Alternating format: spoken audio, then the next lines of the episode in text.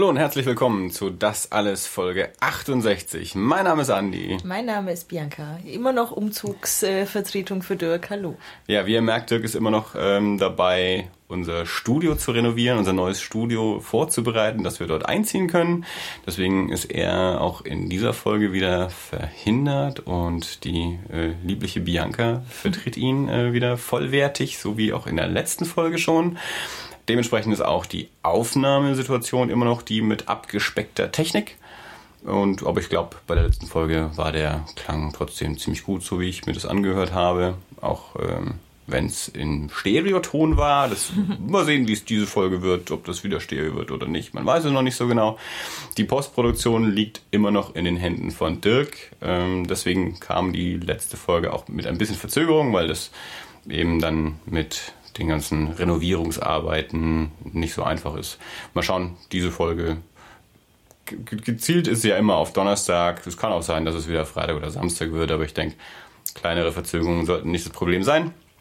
Immerhin kommen wir immer noch regelmäßig alle zwei Wochen raus, trotz ähm, ja eben Dirks Verhinderung. Aber keine Angst äh, für alle Fans von Dirk da draußen.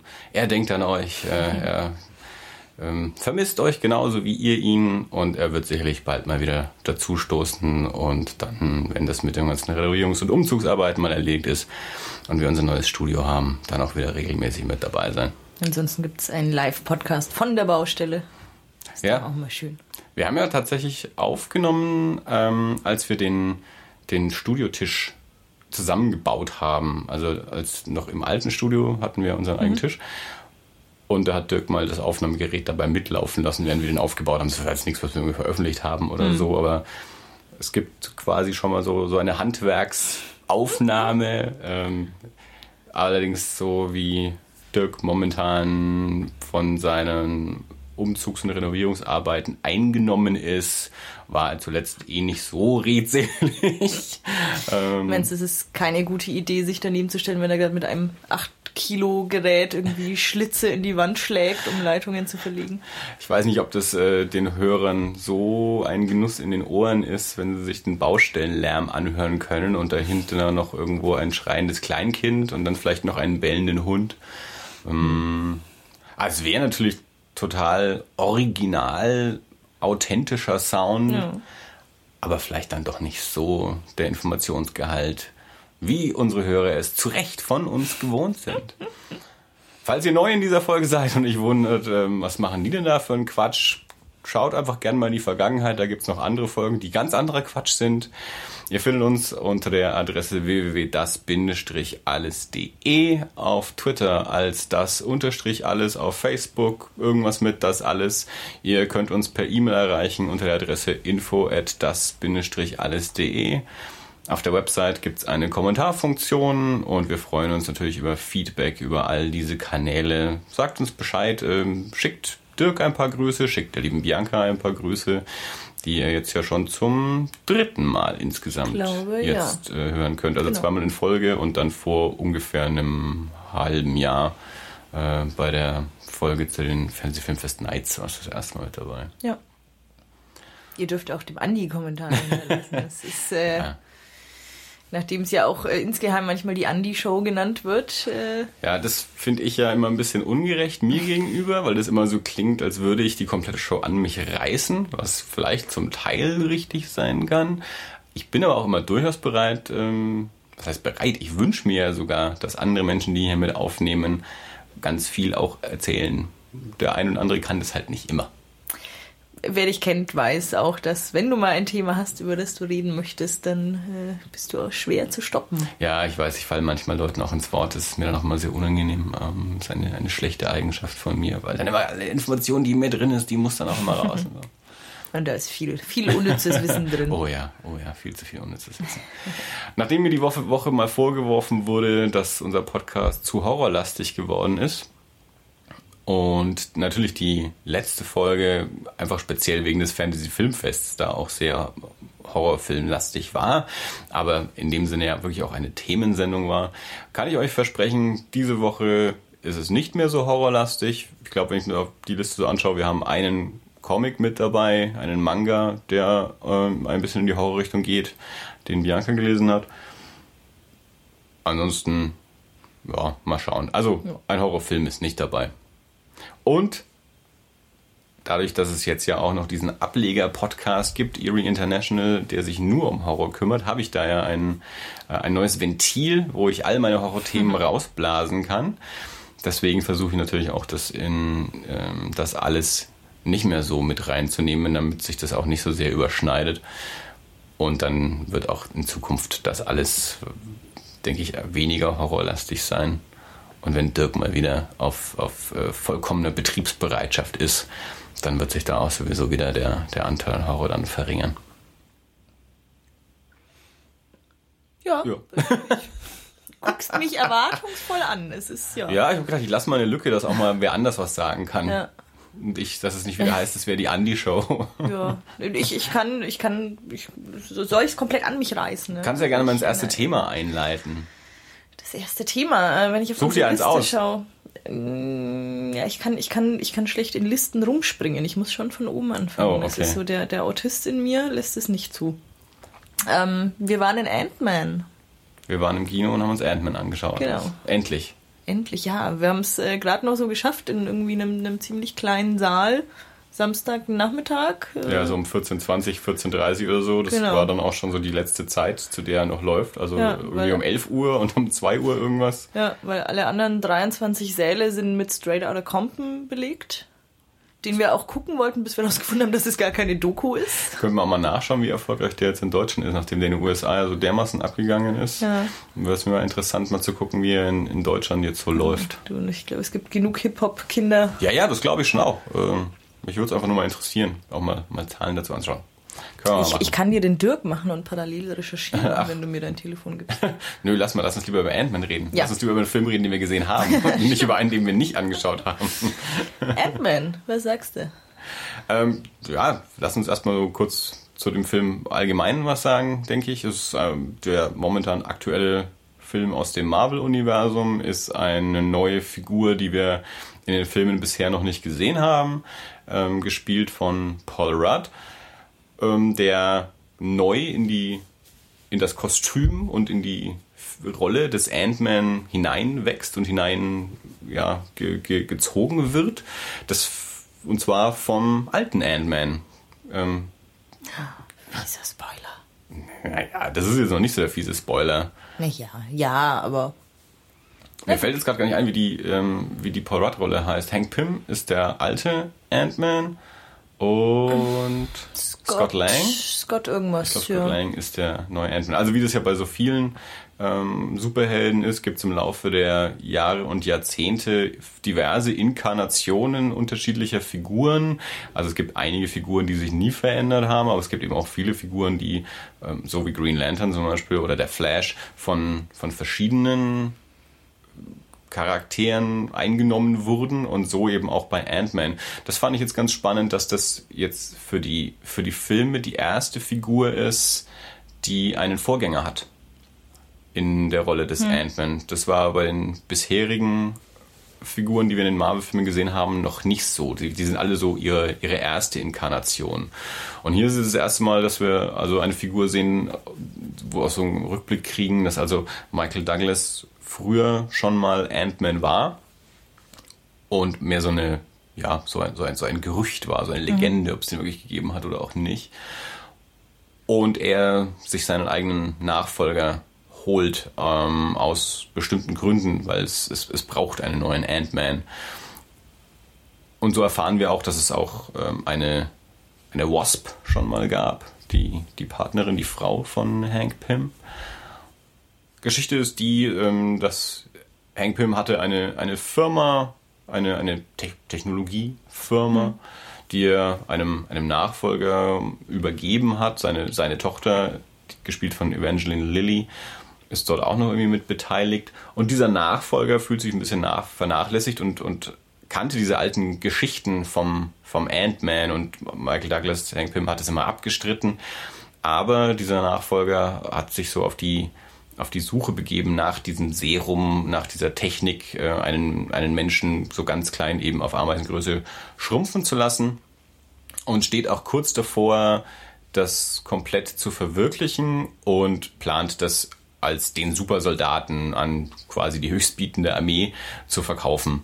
Und Hank Pym ist mit dieser Entwicklung nicht so zufrieden und möchte deswegen diesen Prototypen ähm, des, des Anzugs, der diese Technik vollbringen soll, stehlen bzw. stehlen lassen und holt sich dafür den kleinen Kriminellen, gerade aus dem Knast entlassenen, von Paul gespielten Scott Lang, um aus ihm den neuen Ant-Man zu machen, um eben in diese Firma einzusteigen und ja, diese Technologie dort zu klauen.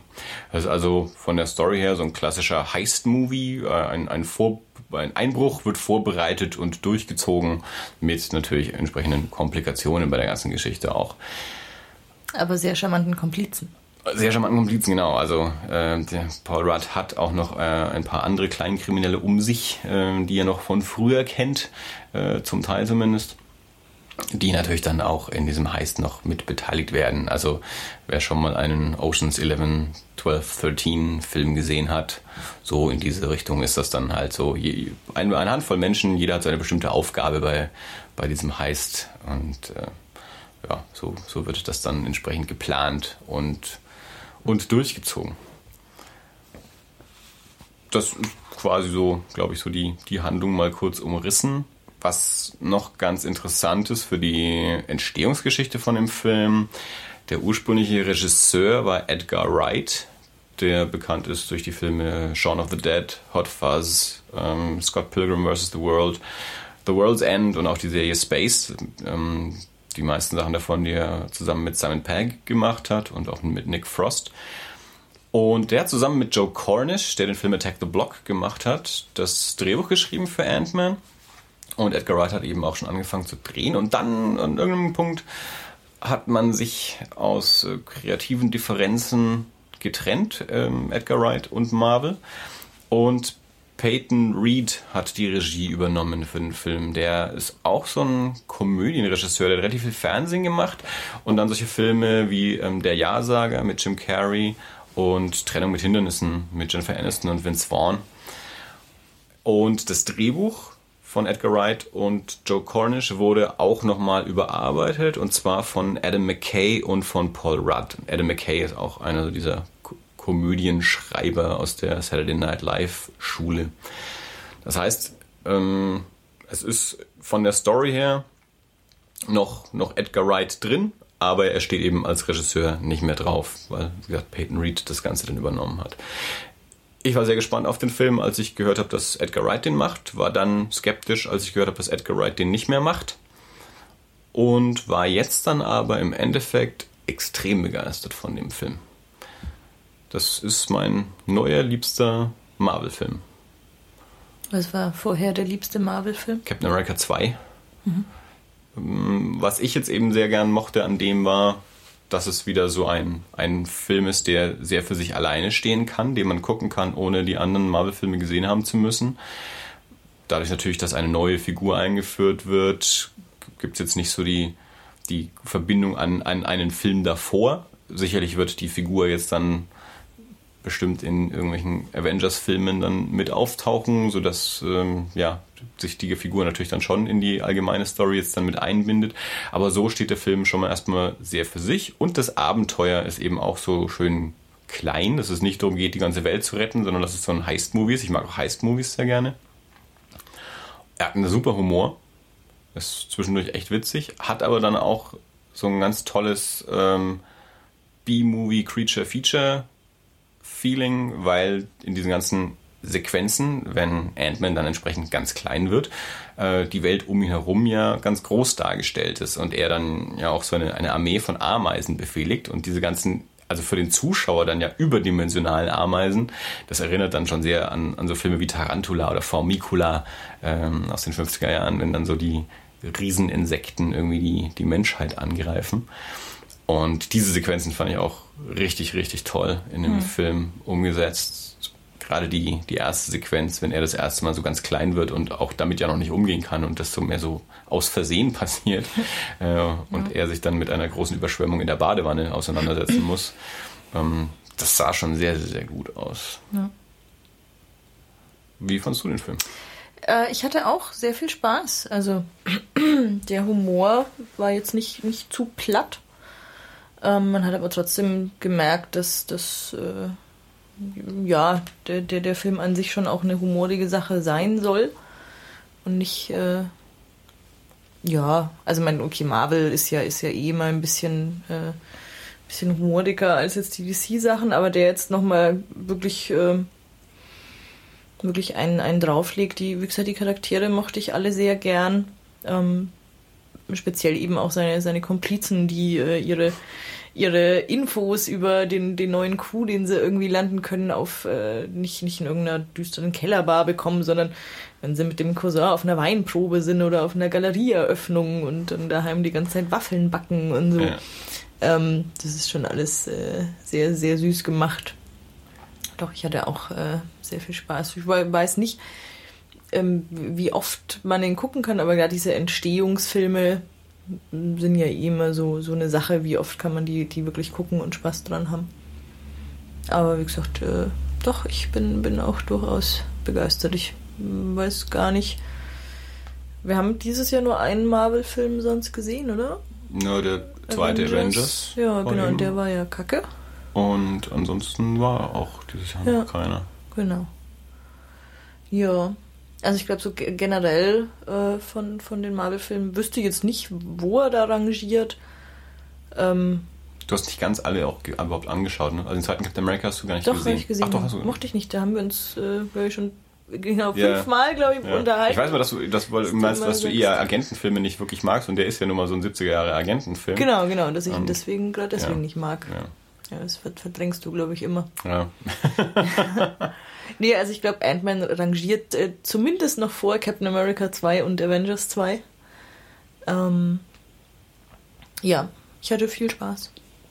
Ich finde es toll, dass eben auch die, die, die, die finale Kampfsequenz äh, ja in einem Kinderzimmer stattfindet, so mit, mhm. mit Spielzeug. Und das ist so ein, so ein tolles Hin und Her zwischen, weil der, der Gegner ja Yellow Jacket dann ja auch so ganz klein ist, also dass quasi Ant-Man und Yellow Jacket im gleichen Größenverhältnis miteinander kämpfen. Das heißt für den Zuschauer ja, wenn die zwei miteinander kämpfen, alles wie, wie in einem normalen Superheldenfilm ein, großer Kampf ist mit Explosionen und so und dann die Kamera aber ab und zu mal dann so ja zurückgeht in eine Normalperspektive, dass sie einfach so das Zimmer zeigt äh, und dann halt während die kämpfen einfach nur so ein, ein Spielzeugzug einfach so auf die Seite kippt. Mhm. So, so, was so, so ganz kleine Auswirkung eigentlich ist. Aber in der, in der nah dran Perspektive ist es voll der große Kampf irgendwie, so mhm. wie, wie man es halt kennt. Und ja. das fand ich total schön gemacht. Ja. Ich bin sehr gespannt. Ich, ich glaube halt, naja, wenn, wenn die Figur jetzt dann in den anderen Filmen auftaucht, vor allem dann in den Teamfilmen wird das natürlich sehr, sehr wenig dann, dann mhm. sein, so der Anteil an, an solchen Sequenzen. Bin mal gespannt, wie es dann ausschaut. Also der Film war, soweit ich weiß, schon auch erfolgreich und wie es dann ausschaut mit einem, einem zweiten Ant-Man-Film mhm. und wie das dann so, so wird. Das ist ja eh das, was mich jetzt auch mit Avengers 2 und auch mit den anderen Filmen so ein bisschen ja, fast schon, schon langweilt, dass es eben doch sich alles so ineinander fügen muss, dass die Continuity zusammenpassen muss und alles einfach nur so, so weiterführt und die Filme zum Teil nicht mehr so richtig gut für sich alleine stehen können. Deswegen mag ich zum Beispiel die zwei Captain America Filme, weil die doch für sich stehen können und sich auch insofern unterscheiden, dass halt der erste noch so im Zweiten Weltkrieg spielt und der zweite dann halt jetzt spielt. Also hm. zwar schon irgendwie eine Fortsetzung ist, aber das sind ja schon fast zwei Origin-Filme. Der eine halt so, ja, wie er ursprünglich mal zu Captain America geworden ist und der andere dann so, wie er sich jetzt im, im in der Moderne hm. zurechtfindet. Und ja, der erste Avengers halt noch so als, als Kulmination der ersten Welle von Marvel-Filmen ja auch noch so ein, so ein eigenes Abenteuer ist. Mhm. Ja, Iron Man 1 und 3 mochte ich dann halt noch sehr gerne. Den zweiten fand ich nicht so doll. Also, als ich darüber nachgedacht habe, wie, wie man Ant-Man, äh, wie, wie Ant-Man und die Avengers vielleicht zusammenpassen können, könnten, ähm, in meinem Kopf ist es so ein bisschen die, ähm, wie mit, mit Quicksilver in äh, X-Men Days of, of uh, the Future Past. Mhm. Wo, wo Evan Peters als, als Quicksilver diesen, diesen super Auftritt hat und mhm. diese ganz tolle Sequenz mit, ja. mit der Zeitlupe. Ähm, das ist so, was ich denke, worauf es vielleicht hinausläuft, dass du diese, diese, diese Superkraft nutzt für irgendwie ein, mhm. einen Auftrag irgendwie, wo er ein bisschen hilft und du hast äh, tolle Aufnahmen anhand äh, eben de, der, der, der Größenperspektiven ja. und so, dass du da irgendwie eine, das halt so als Gimmick einbaust, aber wie man Ant-Man jetzt, jetzt äh, mehr in der, in der Handlung einflechten könnte. Ja, ja das ist eh, ich meine, der zweite Avengers endet ja quasi so mit, mit einer neuen Zusammenstellung des Teams, also mit diesen ganzen hm. Nachfolgern der, der großen ja, ja. Drei. Ähm, da kann natürlich dann Ant-Man vielleicht auch noch irgendwie mit dazukommen. Ich meine, wir werden das dann sicherlich sehen, wie sich das noch alles noch weiter spinnen. Spider-Man kommt ja dann auch noch mit dazu ähm, mhm. in die ganze Geschichte, wenn es dann Captain America Civil War rauskommt. Rauskommt. rauskommt ja. Und dann irgendwann die, die zwei Avengers, Infinity War oder so. Ja, warten wir es ab. Also ich hatte extrem viel Spaß mit dem und ähm, wenn man jetzt auch andere Marvel-Filme nicht gesehen hat, macht das für den überhaupt nichts aus. Den kann man auch super so anschauen. Ja. Und wenn man auch so jetzt vielleicht nicht so Spaß mit, mit den großen Krawall-Superhelden hat. Das ist eigentlich auch einfach eine, eine schöne Komödie, Actionkomödie. Also das ist schon, finde ich, so ein bisschen sowas wie, weiß nicht, wie es in den 80ern Beverly Hills Cop war oder so. Natürlich mit einem, mit einem super Anteil, äh, mhm. Aber halt schon ein, ein, ein humoriger Actionfilm. Ja. Mit schon ernstzunehmender Action, aber eben auch mit äh, guten Witzen das stimmt. ähm, ganz kurz noch der und unser, unser Bösewicht, äh, frage mich nicht, wie er im Film heißt. Wir haben, wir haben rausgefunden, er wird von einem Schauspieler namens Corey Stoll oder so ähnlich gespielt. Äh, warte mal, wir müssen recherchieren, ich überbrücke ich hab's Zeit. Ja, ich habe es ja äh, quasi schon vorbereitet, ich muss es nur noch mal, ah. mal hergreifen. Ähm, Corey Stoll, ja. Genau. Darren Cross heißt die Figur. Und wenn ich mich richtig erinnere, ähm, was uns zu einer wahnsinnig tollen Überleitung bringt. Ich weiß gerade nicht, was du. Ich will genau einfach brauchst. dein Telefon. Ähm, Corey Stoll, der unseren Bösewicht spielt. Ich finde mich mit deinem Telefon. Deswegen frage ich, ich weiß nicht, was du also brauchst. Ich will, ich will seine Rollen. Äh, wir, wir überspielen mit, äh, keine Ahnung, Dumm-die-Dumm-Musik. Ähm, Genau, spielt die Hauptrolle in der Fernsehserie The Strain. Da spielt er nämlich die Rolle des äh, Dr. Ephraim Goodweather. Was uns dazu bringt, dass ich äh, zumindest die Hälfte der Bücher bisher gelesen habe. Wollen wir darüber reden? Ja, na klar, gerne. Ich äh, sag dazu, ich habe noch keine Zeile davon gelesen. genau. Und auch äh, von der Serie haben wir beide nichts gesehen. Nee. Außer Vorschauen. Genau, genau, weil es einfach die, die Arbeitszeiten nicht zugelassen haben. Ähm, nachdem ich die Bücher äh, zumindest jetzt teilweise kenne, könnte ich natürlich mal reinseppen, aber ähm, ich glaube, wir warten, bis sie auf DVD kommen und kaufen uns dann einfach mal. Ja, und nachdem du eben jetzt schon anderthalb Bücher gelesen hast, möchte ich dann auch zumindest den ersten Band gelesen haben, bevor ja. wir dann mit der Serie mal anfangen. Genau, also The Strain, äh, Titel der Serie. Die Bücher äh, sind drei Bände, geschrieben von Guillermo del Toro und Chuck Hogan. Mm, der erste ist die Saat, danach folgt das Blut und der dritte Band die Nacht. Ich bin gerade in der Mitte von das Blut.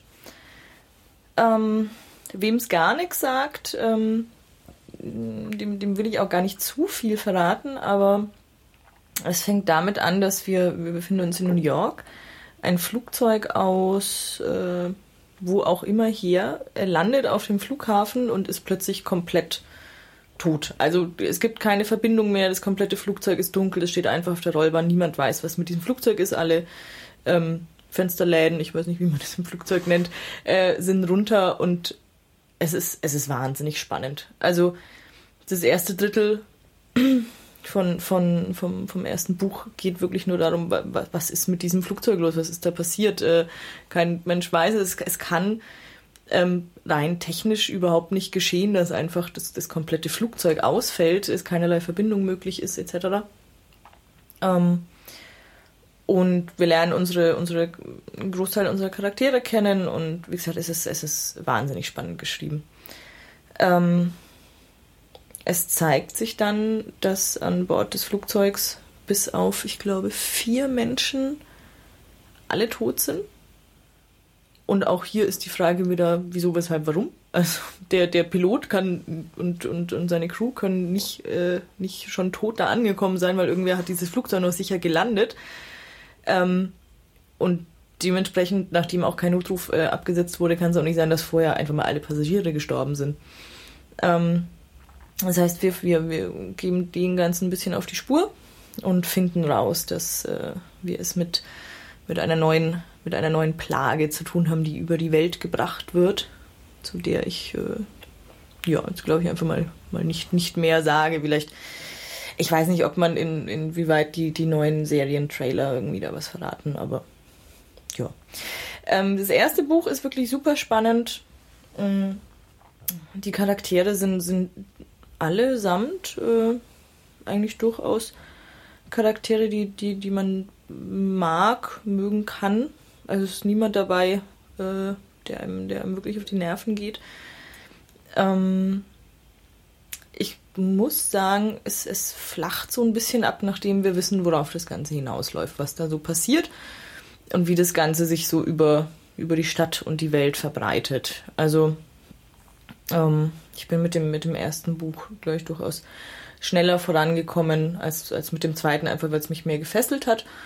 Ähm, das zweite ist aber durchaus noch interessant, äh, so interessant, dass ich mir auch das dritte bestellt habe und das auf jeden Fall lesen werde, um zu wissen, äh, ist, ist die Menschheit noch zu retten und wird äh, Basili Fett, mein Lieblingscharakter, der äh, grobschlächtige Kammerjäger äh, mit, ich weiß nicht, russischen oder griechischen, ich glaube russischen Wurzeln äh, helfen, die Welt zusammen mit einem äh, mit einem Doktor und einem äh, alten Professor zu retten. Ich weiß nicht, wie ich den Satz angefangen habe, ich weiß nicht, ob ich ihn richtig zu Ende gebracht habe, aber ähm, also ich kann es äh, durchaus empfehlen. Ja, ich bin sehr gespannt. Ich werde es auf jeden Fall auch lesen. Guillermo del Toro wird wahrscheinlich den meisten ein Begriff sein. Regisseur von den beiden Hellboy-Filmen, Pan's Labyrinth, Kronos, Crimson Peak kommt jetzt demnächst, äh, Pacific Rim, ähm, Mimic war von ihm, der zweite Blade und äh, The Devil's Backbone und irgendwas vergesse ich auf jeden Fall. Und der hat dieses Konzept entwickelt. Soweit ich jetzt die Tage erfahren habe, war das von ihm wohl auch mal geplant, irgendwie als Serie oder als Filmreihe oder so. Das hat dann irgendwie nicht funktioniert. Und dann hat er eben mit, zusammen mit Chuck Hogan diese, diese Bücher gemacht. Chuck Hogan ist Krimi-Autor, der hat diverse Krimis, auch so unter eigenem Namen halt, geschrieben alleine. Unter anderem den Roman, der die Vorlage war für The Town, das, ähm, die, die zweite Regiearbeit von Ben Affleck. Mit Ben Affleck und Jeremy Renner, so ein, so ein Gangsterfilm auch. Den Film fand ich ziemlich gut, das Buch habe ich nicht gelesen. Also ich, es war mir auch nicht bewusst. Ähm, das habe ich jetzt dann erst ja, als du jetzt die Bücher dann auch gekauft hast und ich mich nochmal kurz, ich wusste zwar, dass es die Bücher gibt, habe mich aber nie so sehr damit beschäftigt, aber da dann eben mal, mal irgendwie entweder wahrscheinlich in den Büchern was gelesen oder nochmal was drüber nachrecherchiert und da dann eben gelesen, dass Chuck Hogan auch diese, hm. diese Krimis und eben auch diese, diese, ja, diese Vorlage für The Town geschrieben hat. Was man äh, allerdings nicht erwarten darf, also so, mir geht es immer so, sobald äh, Del Toro fehlt, fällt, nicht fehlt, mhm.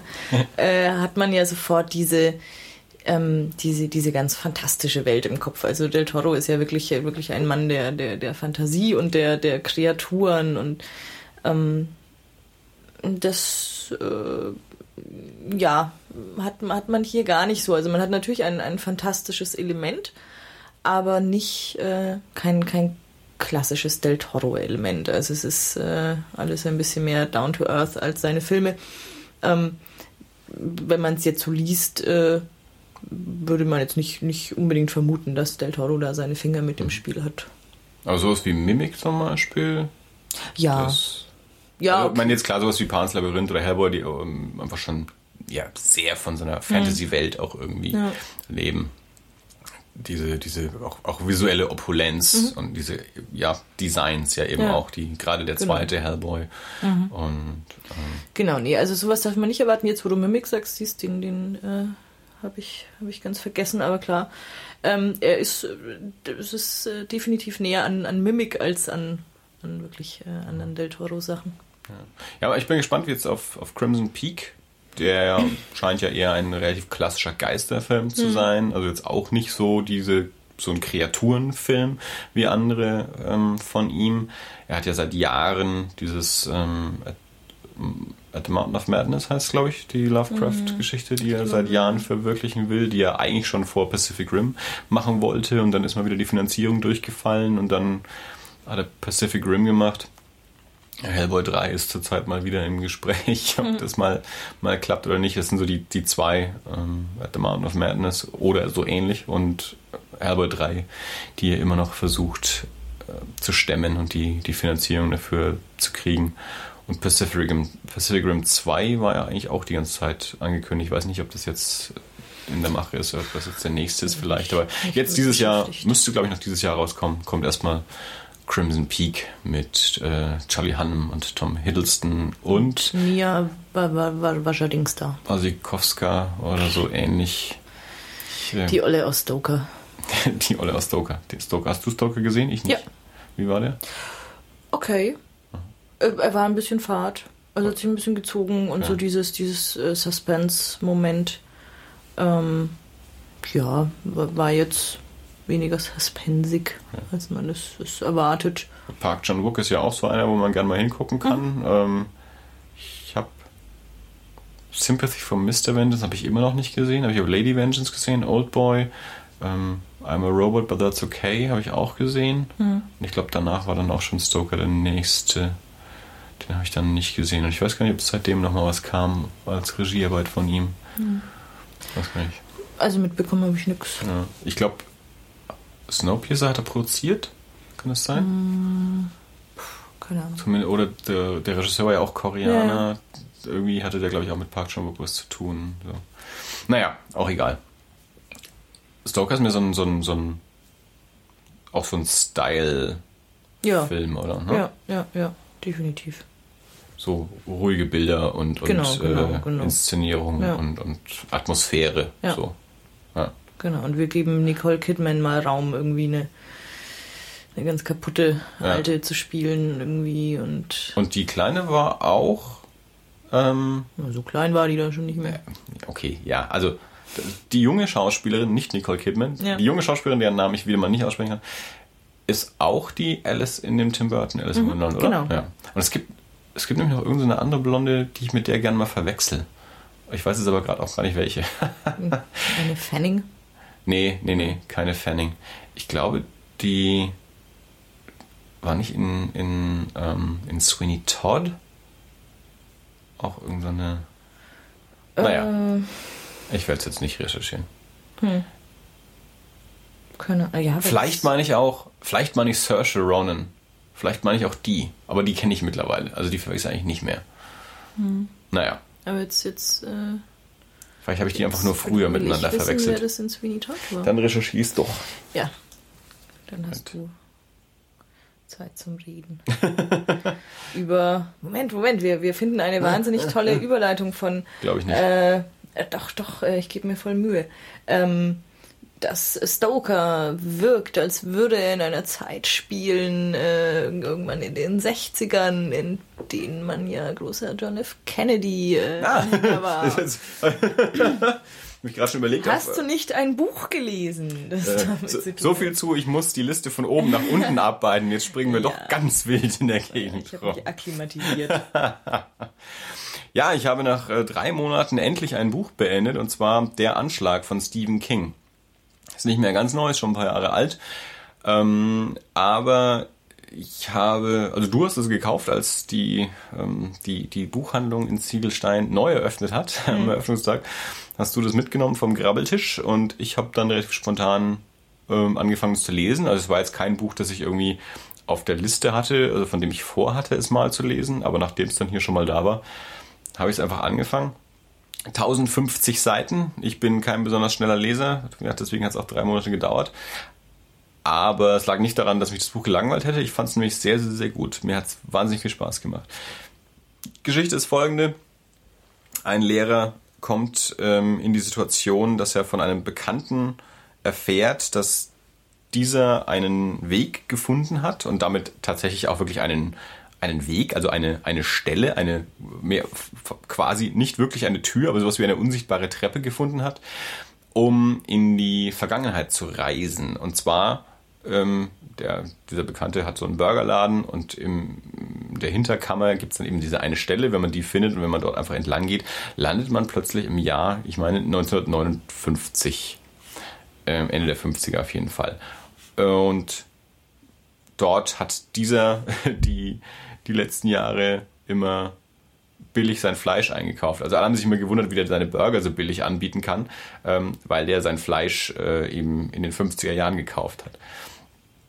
Und dann ähm, kam er aber irgendwann auf die Idee, dass die Welt äh, ein besserer Ort sein könnte, wenn das Attentat an John F. Kennedy niemals stattgefunden hätte.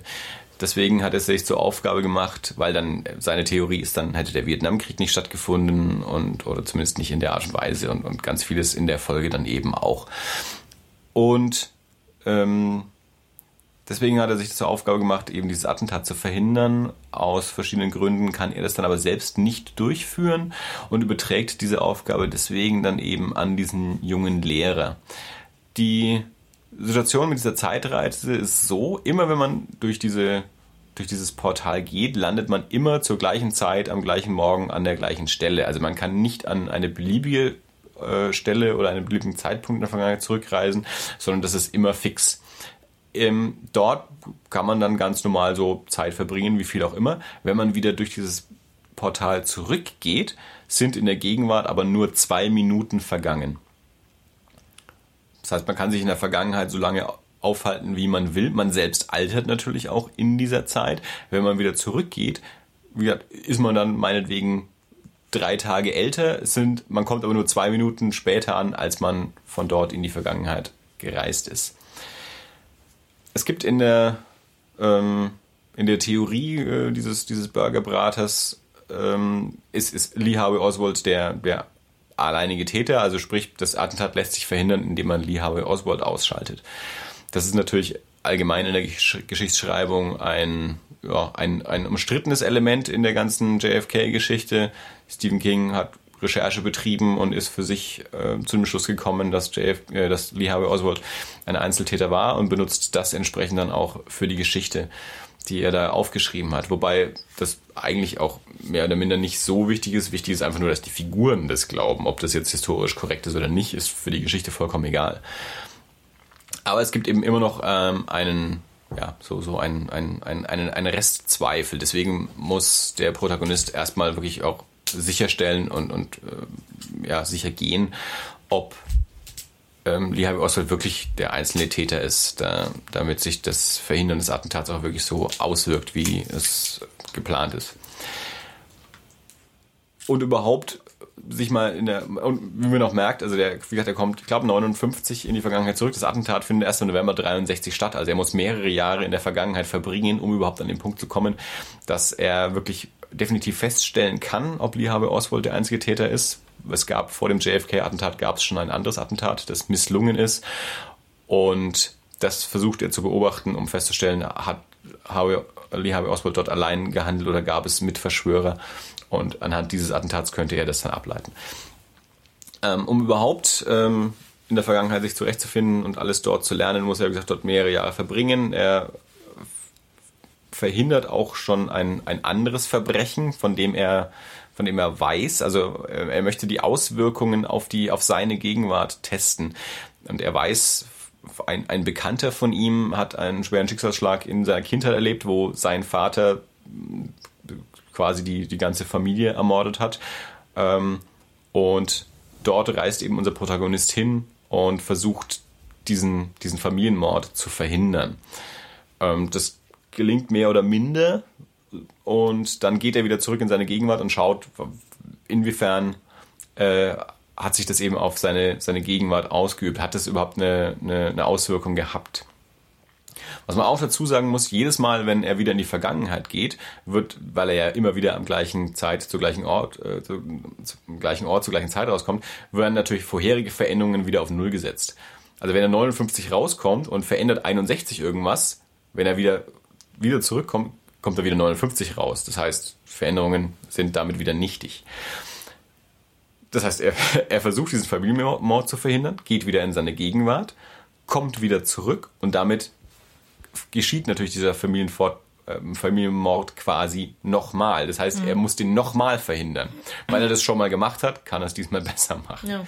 Ähm, und dann sucht er sich einen Job als Lehrer und ähm, verliebt sich in eine Frau und dort gibt es dann auch noch eine Geschichte und Komplikationen und bis es dann irgendwann mal eben soweit ist, dass sich wirklich an den, an den JFK-Mord annähert, muss er, wie gesagt, mehrere Jahre verbringen und dort sich ein Leben aufbauen und auch sich eine Identität natürlich zulegen und sich an die Gepflogenheiten der Vergangenheit erstmal äh, gewöhnen und sich auch selbst natürlich schützen und selber nicht auffliegen. Ähm, er schmeißt am Anfang erstmal sein Handy in den See und solche Geschichten.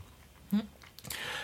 Ähm, wie das, das Ganze dann ausgeht und. und, und äh, Wäre es nicht sinnvoll, das Handy einfach in, auf der Theke im Diner liegen zu lassen?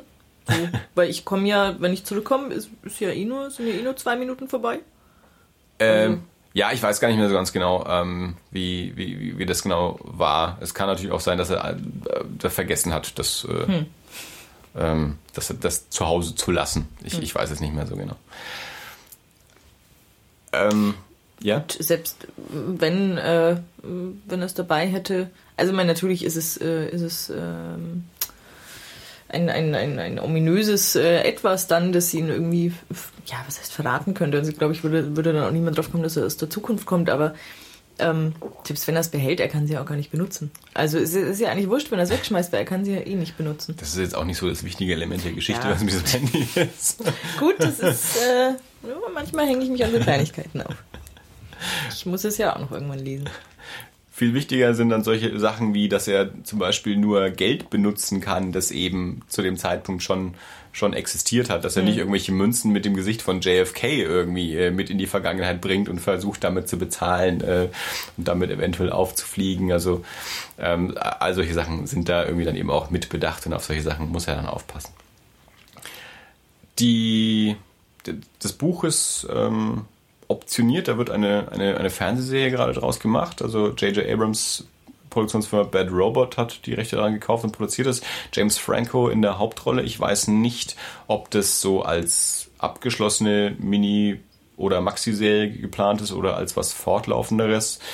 Kann sein, dass das vielleicht so eine Eventserie mit zehn Teilen ist, die dann auch abgeschlossen ist, wie sie es jetzt ähm, mit Wayward Pines gemacht haben, wo sie ja, soweit ich das verstanden habe, drei Bücher in eine Staffel von, ich weiß nicht, ich glaube auch zehn Folgen oder sowas mhm. ähm, gepackt haben. Keine Ahnung, weiß nicht genau, wie da die Pläne sind, aber so beim Lesen, wir hat über 1000 Seiten in der deutschen Fassung, streckt sich über einen sehr langen Zeitraum, also über diverse Jahre. Ich kann sehr gut sehen, wie, wie man daraus so eine, eine Serie macht. Das funktioniert, glaube ich, sehr, sehr gut. Mhm. Also ich fand es sehr spannend, ich fand es über die 1000 Seiten nicht langweilig. Ich hatte immer Lust weiterzulesen wie gesagt, ich habe zwar eine Weile dafür gebraucht, aber an sich, wenn ich mich zum Lesen hingesetzt habe, habe ich es recht flott gelesen. Manchmal habe ich halt auch längere Pausen zwischen den einzelnen Leseabschnitten gemacht. Ähm, Spitzenbuch. Also mhm. mir hat es sehr, sehr gut gefallen. Und ich fand es auch dann vom, von der Auflösung befriedigend. Genau, weil das ist ja äh, das, was viele Leute sagen, inklusive mir. Äh, Stephen King hat gerne mal Probleme mit Enden. Ja, höre ich immer wieder. Ich habe bisher ich jetzt, glaube ich, drei Stephen King-Romane nur gelesen. Oh, unter seinem eigenen Namen. Ich habe noch ein paar Bachmann-Bücher mhm. gelesen. Das ja, bei den Bachmann-Büchern hat er das nicht. Auch schon lange her. Aber ich habe, also ich habe Carrie, Joyland und der Anschlag jetzt gelesen. Ich glaube, das waren bis jetzt alle. Und ich hatte da jetzt noch nicht so das Problem. Man hat mir das ja auch über Joe Hill gesagt. Da habe ich ja Horns gelesen. Da wurde mir ja auch gesagt, dass es am Ende irgendwie unbefriedigend wird. Ging mir aber auch nicht so. Hm. Also ich hatte da jetzt bisher noch keine Schwierigkeiten mit der King-Familie und dem Beenden ihrer Bücher. Ich glaube, es ist äh, stellenweise nicht mal, nicht mal unbefriedigend. Ähm, also oft ist es unbefriedigend, aber zum Beispiel, ähm, wenn ich an, an Es zurückdenke, hm. da habe ich zuerst den Film gesehen und fand da das Ende schon ein bisschen komisch und habe dann das Buch gelesen und es, es ist einfach nur ganz großer Schwachsinn. Also passieren dann Dinge, wo ich einfach nur Kopfschütteln da saß und mir kommt das jetzt nicht dein Ernst? Also das, das kannst du jetzt nicht machen. Das ist doch totaler Quatsch. So, du hast ein super gruseliges Buch geschrieben. Ähm, ich hatte, ich hatte gerade vom, vom Film äh, als, als Kind äh, wirklich ganz, ganz lange Albträume und das Buch äh, ist, ist ähnlich schlimm. Ähm, und dann kommt da einfach ganz großer Quatsch zum Schluss. Und ich glaube, bei, bei, was war es, das Bild ging es mir ähnlich und ich weiß gar nicht, wie viele, wie viele King-Bücher ich äh, inzwischen gelesen habe, aber also ganz oft so, dass, dass ich denke, ja, hättest du mal nach zwei Dritteln aufgehört, hm. dann wärst du mit dem, mit dem schönen äh, Grusel da rausgegangen aus der Geschichte. Aber naja. Aber sehr gut, wenn es äh, hier nicht so ist. Ja. Ich werde noch ein paar lesen, mal gucken, wie mhm. mir es mit anderen dann so geht. Also ich habe noch ein paar auf jeden Fall vor. Also mit denen jetzt, also ich hatte bisher, mhm. aber wie gesagt, bei Horns, also weiß ich auf jeden Fall, andere Menschen hatten das Gefühl, dass das Ende dort nicht befriedigend ist. Mir ging es nicht so. Hm. Okay. Ja, ich meine, Geschmäcker sind ja, sind ja auch verschieden. Kurzgeschichten kann er super. Ich meine, ich lese auch die Romane immer wieder, also äh, mich, mich schrecken ja auch schlechte Bücher nicht ab, sonst würde ich ja nicht immer wieder äh, zu, zu, zu neu herauskommenden Richard Lehman-Romanen äh, greifen. Und von denen sage ich selber, die sind wirklich alle ganz schlimmer, schrecklicher, ja, Viele können auch nicht mehr rauskommen, der ist auch schon ein paar Jahre tot. Ah, ich also. glaube, der hat, ich glaube, da kommen, kommen noch ein Dutzend oder zwei. Lest es nicht ganz schlimmer Schund. Ich genau. lese jedes Neue. Es Bianca opfert sich für jeden dort ja. draußen ja. und liest jeden, damit, damit ihr es nicht tun müsst. Ja, ich äh, gern geschehen. ich verstehe sowas ja nicht warum man Sachen liest, von denen man weiß, dass sie nicht gut sind. Es hat schon immer seine Momente, aber dann waren sie halt immer furchtbar dumm. Also das Schöne an, an, an Richard Lehman Büchern ist, die haben äh, durchaus so eine, so eine interessante Grund, Grundstory. Ähm, okay, jede, jedes dritte Buch ist, äh, man wird irgendwie nachts von dem, von dem Verrückten verfolgt und so jedes zweite dazwischen ist, äh, wir landen bei irgendeiner degenerierten Sippe im Wald das eine, das dann nochmal zwischen diesen beiden kommt, hat dann immer eine echt interessante Story. Ähm, das Problem ist, dass äh, ich glaube, mein, mein Lieblingsproblem an Richard Lehman Büchern, egal wie bedrohlich die Situation ist, egal wie schlimm es dir gerade geht, es ist immer Zeit zum Bumsen. Und es ist wirklich, also, meine, meine Lieblingsstelle, frage mich nicht mehr aus welchem Buch, ähm, ist, ist äh, dass, dass zwei Frauen ähm, die sich vorher irgendwie zusammengetan haben, weil beide ein, ein ganz schlimmes Schicksal ereilt hat und haben irgendwie einen, einen Mann getötet ähm, und wollen ihn jetzt im Wald vergraben. Und dann, dann, oder halt auf einem, auf einem Waldgrundstück und dann kommt der Besitzer dieses Grundstücks und sie erklären ihm die Situation und er kann das total verstehen, sagt, ey, komm, ich, ich helfe euch, dieses Loch auszuheben und so. Und ähm, die eine Frau, die jüngere Frau bleibt oben stehen und die andere geht, schleppt quasi mit dem Grundbesitzer die Leiche in das Loch nachdem sie ihn da abgele abgelegt haben, äh, fangen sie dann das Vögeln an. So, so in diesem Loch. Und die andere steht oben und denkt sich so, hm, was ist denn jetzt los? Und ich meine, ihr habt gerade, ihr seid irgendwie ganz schlimm äh, misshandelt und fast getötet worden und habt euch jetzt äh, gedächt und habt gerade eine Leiche irgendwie im, im, im, im Wald verscharrt. Und kaum ist da ein Typ fängt, denkt man sich, oh, ich, ich könnte ja mal, so hier neben der Leiche im Erdloch. Und es gibt äh, immer wieder in, in Layman-Büchern hm. solche Situationen, wo du denkst, es ist, äh, es geht gerade um Leib und Leben, aber wir haben ja fünf Minuten Zeit, dann geht's mal los hier, Knickknack. Sexszenen langweilen mich ungemein. Ja, die, die nochmal besonders. Also das ist auch, also im, im Anschlag gibt's auch, aber die sind, die sind, die werden dir dann nicht, nicht besonders weit ausgeführt, aber das sind auch mal die Passagen, die mich am allermeisten gelangweilt haben. Dann, also die, die brauche ich nicht.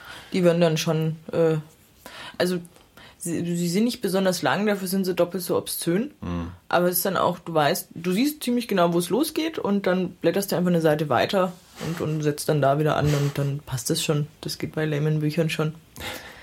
Aber ihr müsst sie ja eh nicht lesen. Nein, äh, tut's nicht. Macht das für euch. Ja. Also ich mache mach mal eine, eine Layman-Retrospektive hier. Hm. Ja.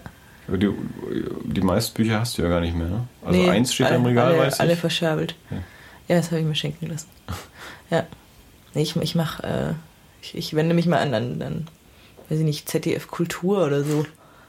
Ich, ich biete ihnen ein, ein vierstündiges, äh, vierstündiges äh, Special an, wo ich mich dann äh, hinsetze in, im Abendkleid mit, mit äh, Champagner und an einem großen Eichentisch mit ganz vielen Büchern und dann große Layman, die du bist.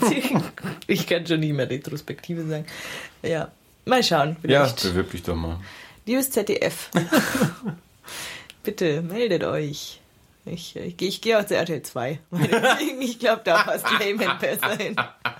Zwischen Frauentausch und keine Ahnung, äh, Berlin 90 210, wie auch immer die Postleitzahl, da ist äh, da, dazwischen dann noch äh, schlechte Literatur mit Bianca genau, B. Genau. Das ist sowas wie Schläferz mache ich dann. Weißt du, wenn Oliver Kalkofe auf Tele 5 damit Erfolg hat, hm. stelle ich äh, schlechte Bücher vor.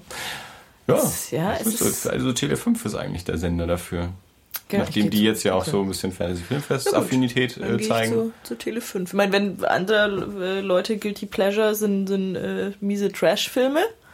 Meins sind halt ganz, ganz dumme Bücher. Ähm, wobei Layman da auch der einzige ist. Ansonsten äh, lese ich tatsächlich von Autoren, wo ich die Bücher äh, schlecht finde, kein weiteres mehr. Du bist einfach die, die Elke Heidenreich der Schundliteratur Allerdings. auf Tele 5. Ja, ja. So, da, da, da äh, unter diesem Spitznamen bin ich bekannt in der Literaturszene. Na gut, äh, dann bewegen wir uns mal weg von der Literatur. Ähm, wir haben einen Film angeschaut. Ja. Den haben wir vielleicht vor einer ganzen Weile schon mal erwähnt. Wir haben nämlich mal wieder ein ein Rezensionsexemplar zugeschickt bekommen, kamen aber jetzt eine ganze Weile nicht dazu, den zu besprechen. Der ist jetzt schon ein paar Wochen raus. Der Film heißt Road 47, das Minenkommando.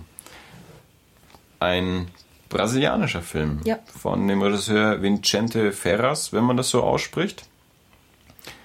Und ist ein, ein Weltkriegsdrama, geht um eine brasilianische Einheit von Minenräumern im Zweiten Weltkrieg. Ist also ein basiert auch auf wahren Begebenheiten, wenn ich mich jetzt nicht komplett täusche, mhm. ähm, und ist also so ein bisschen ein ein unbeleuchtetes Kapitel des Weltkriegs. Also ich, wahrscheinlich die wenigsten Menschen denken spontan daran, dass Brasilianer irgendwie in Europa im Zweiten Weltkrieg gekämpft haben, dass, dass die brasilianische Armee hier irgendwie unterwegs mhm. war. Wusstest du das? Ich, keine Ahnung. Ja. Nee. Also mir also, war das, mir war ich, das auch neu. Das ist was, was, äh, und ich meine, wir können uns jetzt in unserer schulischen Ausbildung wahrscheinlich nicht beschweren, dass wir zu wenig über den Zweiten Weltkrieg gelernt hätten. Obendrein sitzen wir hier in der Stadt der Reichsparteitage. Also ähm, der, äh, die, die Geschichte ist hier oben uns rum. Also an, an jedem meiner Arbeitstage sehe ich das Kolosseum und, und habe von meinem Büro aus, also ich muss meinen Kopf nur nach rechts drehen und habe direkt einen Blick aufs Reichsparteitagsgelände. Mhm. Ähm, also große Teile der Geschichte des Zweiten Weltkriegs wurde uns, glaube ich, mehrfach erzählt. Aber dass die brasilianische Armee da in Europa äh, unterwegs war, war ein Teil, den, von dem ich bisher auch keine Ahnung hatte. Ja. Und hier hat sich dieser, dieser Filmemacher, oder ich weiß nicht genau, wer jetzt da noch als Autor und Produzenten dahinter steckte, ähm, zur Aufgabe gemacht, einen, einen Teil dieser Geschichte mal zu beleuchten und eben die Geschichte dieses Minenräumkommandos zu erzählen. Also es ist ein, ein eigentlich ein relativ überschaubarer Zeitraum. Ähm, es gibt einen Angriff auf, auf deren Bataillon oder wie auch immer man die Abteilung da ähm, nennt, sie werden ein bisschen auseinandergerissen und ein Grüppchen von, ich glaube, fünf ähm, dieser vier mhm. brasilianischen Soldaten ähm, sind dann ein bisschen versprengt und, und versuchen ihren Weg zurück treffen dann noch auf einen brasilianischen Kriegsjournalisten, der sich ihnen dann noch anschließt. Dann im Laufe der Geschichte haben sie noch einen äh, italienischen ähm, Flüchtigen, den sie noch mit aufnehmen. Ähm, stolpern dann noch über einen deutschen Soldaten, den sie mit aufnehmen und äh, obwohl es der Feind ist, äh, versuchen ihn noch irgendwie mit zu retten. Und ja, die, die große Aufgabe, die, die sie sich vorgenommen haben, weil sie, ähm, ja, sie, sie haben so die Befürchtung, dass sie irgendwie als Deserteure gelten könnten ähm, und deswegen irgendwie nicht einfach so wieder irgendwo bei ihrer ähm, ja, Einheit irgendwo auftauchen. Mhm. Ähm, es gibt eben diese Straße 47, die offensichtlich eine ganz wichtige Straße ist und auch so einen, äh, einen italienischen Ort ähm, ja, von, der, von der Befreiung irgendwie absperrt. Äh, und diese Straße ist eben mit, mit Panzerminen ähm, zugepflastert und sie machen sich zur Aufgabe, eben diese Straße freizuräumen, damit dann da der Durchgang für die amerikanische Armee äh, offen ist, um, um dort dann entsprechend auch die, diese italienische Stadt dann auch zu, zu befreien. Das, das ist so die, die, die Handlung in grob. Mhm. Ähm, diese ja, Widrigkeiten, ob der, der verschneiten italienischen Berglandschaft äh, und eben der verschiedenen Situationen mit, wir treffen auf deutsche Soldaten, wir treffen auf italienische Flüchtige, auch so eine, so eine Bauernfamilie, die sie dann unterwegs treffen, versuchen selbst zu überleben, versuchen zu unserer eigenen Armee zurückzukommen.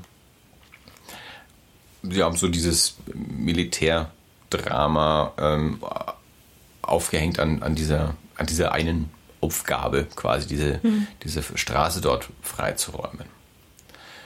Der Film ist neu, also bei uns ist er jetzt vor ein paar Wochen erschienen, ist auch so äh, eine, eine neue Produktion, ist bei uns eben eine DVD-Premiere oder, oder Blu-ray-Premiere oder wie auch immer, kam nicht ins Kino. Heimkino-Premiere. Eine Heimkino, das ist sehr gut, das sollte ich mir angewöhnen. Da ist dann VOD auch gleich noch mit dabei, mhm. ja, Heimkino, ja, das ist gut.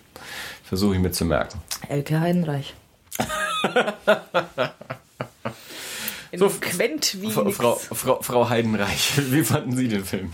Wir haben, ja. wir haben den wir haben, äh, heute geschaut und äh, noch gar nicht drüber gesprochen. Genau, genau. Ja. Ich, das wollte ich auch. Also ja. wenn du wenn du drüber äh, reden hättest wollen, hätte ich, hätte ne, ich, ich, ich habe hab auch geredet. bewusst nicht nachgefragt. Sondern, ähm, also wir haben ihn, wir haben ihn äh, tatsächlich kurz unterbrechen müssen, weil wir noch einen, einen Banktermin dazwischen hatten. Ähm, ja. Es ist, ähm, ich, ich fand ihn, ich kann nicht sagen, dass er schlecht war. Also es ist, ähm, es ist eine, eine ganz, man, man erwartet, glaube ich, ähm, gerade da man ja doch ein bisschen durch, durch Hollywood geprägt ist, so, so einen anderen Erzählrhythmus, ein anderes Tempo. Ähm, er, er sieht gut aus, also er sieht nicht, nicht billig aus, ähm, aber er ist eben sehr, ja, fast schon unprätentiös. Also es wird, wird sehr langsam erzählt. Es wird jetzt nicht. Hm, manchmal ähm, denkt man sich auch, Mensch, so, so, ein, so ein kleiner musikalischer äh, Effekt täte der Szene jetzt gut, dann, dann käme da noch ein bisschen mehr Stimmung rum. Ähm, aber er ist äh, an sich ein sehr unaufgeregter, ruhiger Kriegsfilm. Ähm, von den 105 Minuten, denke ich, hätte man, hätte man ein bisschen was schon, schon kürzen können.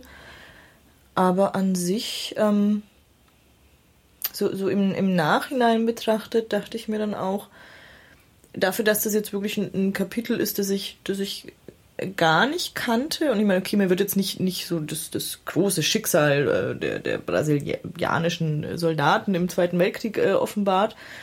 Aber ähm, wo ich denkst, okay, so, so lief das auch und ähm, wie blöd kann es auch laufen, wenn du jetzt irgendwie beim Angriff deine Truppe verlierst und ähm, dass dieses, dass es ja wirklich eine Gefahr darstellt, als, als Deserteur zu gelten, weil du dann äh, vor dem Kriegsgericht landest und was, was tut man, damit es nicht passiert?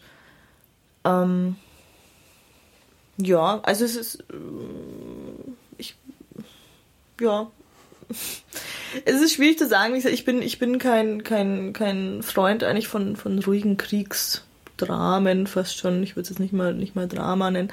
Aber wenn man, wenn man an sich ein Fan von, von Kriegsfilmen ist und ähm, auch mal auch, auch damit leben kann, dass es nicht, nicht kracht und alles ein bisschen ruhiger, gediegener, man, manchmal vielleicht sogar ein bisschen träge erzählt ist, äh, kann, kann man den durchaus gucken. Also ich glaube, mir ging es relativ ähnlich wie dir. Du hast ein paar Punkte angesprochen, die ich ganz genauso ähm, auch empfunden habe. Zum Beispiel, was Musik angeht. Also ja, es geht sehr, sehr, sehr sparsam mit Musik um. Mhm.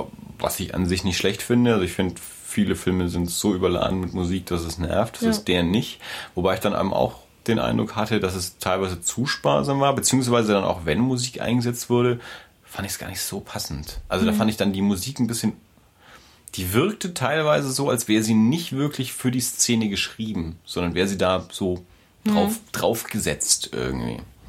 Das fand ich zum Teil ein bisschen komisch. Ich finde auch der, hat Tempoprobleme und hat, ich fand ihn aber auch so sprunghaft zum Teil. Also manchmal, dann, dann passiert was Dramatisches oder eben auch nicht. Also da, da wird teilweise so schnell hin und her gesprungen, dass es mich war, es war so an der Grenze zum mich verwirren. Also wie sie diese, mhm. diese Straße räumen. Das wird ja quasi nicht gezeigt. Es wird die erste und die letzte Mine gezeigt. Ja.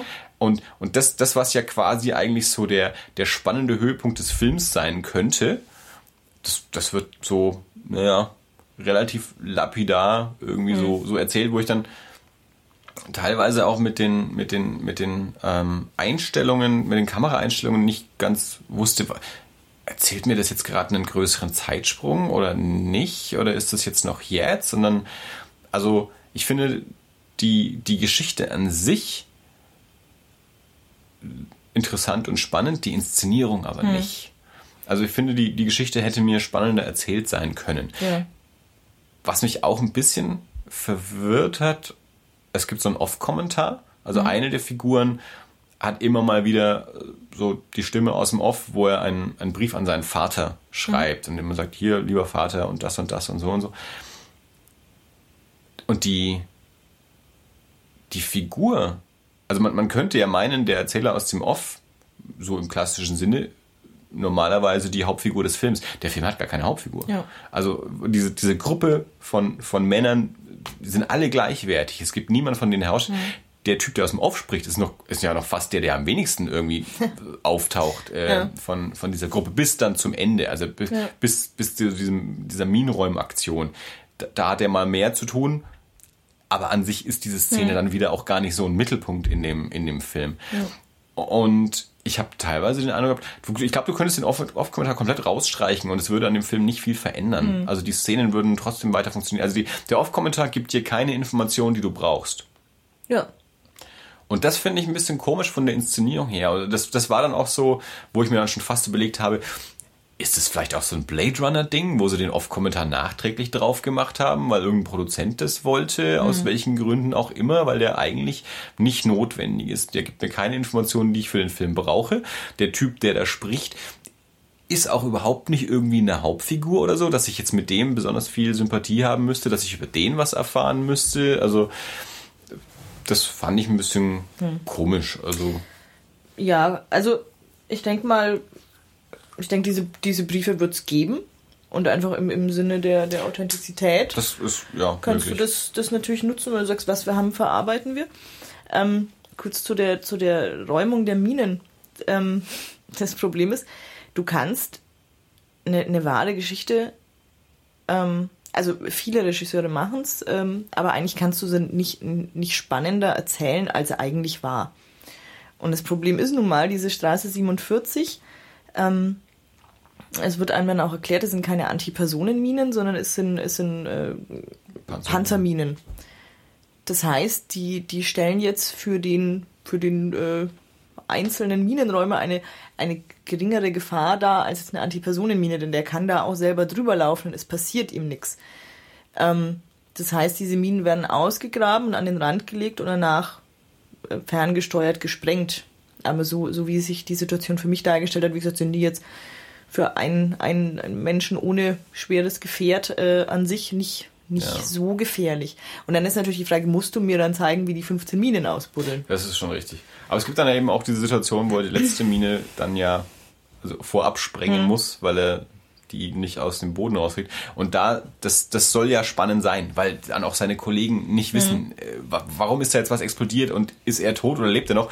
Und das fand ich aber halt so ein bisschen komisch erzählt. Also das ja. War halt ein bisschen lahm, so mhm. in der Inszenierung. Ja. Und es ist ja jetzt nicht die einzige Szene. Es gab verschiedene so Sprünge ja. irgendwie auch, äh, die mir halt irgendwie äh, mir war auch ganz viel so die, die Geografie einfach nicht klar. Mhm. Also mir ist nicht klar geworden, wo sind die, wo laufen die lang, wie viel Zeit vergeht da. Ähm, das waren halt alles so Elemente, die, die mich nicht so richtig reingezogen haben in den Fluss der Erzählung. Hm. Was schon ein bisschen ja, gut, auf Distanz gehalten so haben. Also, also, was du auch gesagt hast, also er sieht gut aus, keine Frage. Ähm, deutsche Synchronisation ist ein bisschen komisch. Also er ist ja. halt sehr, sehr günstig synchronisiert, ja. was ein bisschen schwierig ist. Und ähm, man hat mal wieder die Situation, wie man es halt immer hat, wenn wenn unterschiedliche Sprachen aufeinandertreffen und mhm. eine der Sprachen im Original schon Deutsch ist, aber in der Synchronisation einfach alle Deutsch sprechen, wie es in den Glorious Bastards ja zum Beispiel auch der Fall ist. Ja. Es gibt so Szenen, wo relativ offensichtlich in der Originalversion zwischen verschiedenen Sprachen hin und her übersetzt wird und in der deutschen Synchronisation reden einfach alle Deutsch und damit ja. funktioniert das dann nicht mehr so gut. Ja. Da gibt es dann einfach eine, eine Figur sagt was auf Deutsch und die andere Figur wiederholt es dann quasi auf Deutsch ja. und die dritte Figur tut dann irgendwas und ähm, ja, wo man merkt, okay, im Original wurde hier mit mehreren Sprachen gearbeitet und ähm, in der Synchro dann ja, muss man irgendwie einen, einen, einen Umweg dafür finden. Aber mein Gott, damit kann ich leben.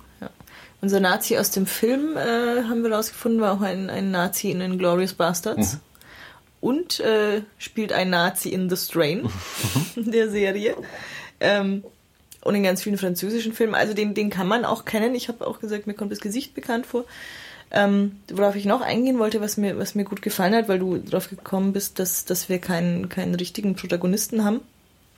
Ähm, was ich, ich mochte äh, auch wenn es sich vielleicht ein, ein, ein, bisschen paradox anhört, man, man hat es ja gern ähm, in, in Kriegsfilmen, dass dann eine, eine Einheit ist dann auch wirklich eine Einheit und wir sind alle Kameraden und wir stehen füreinander ein und wir haben uns alle so furchtbar gern.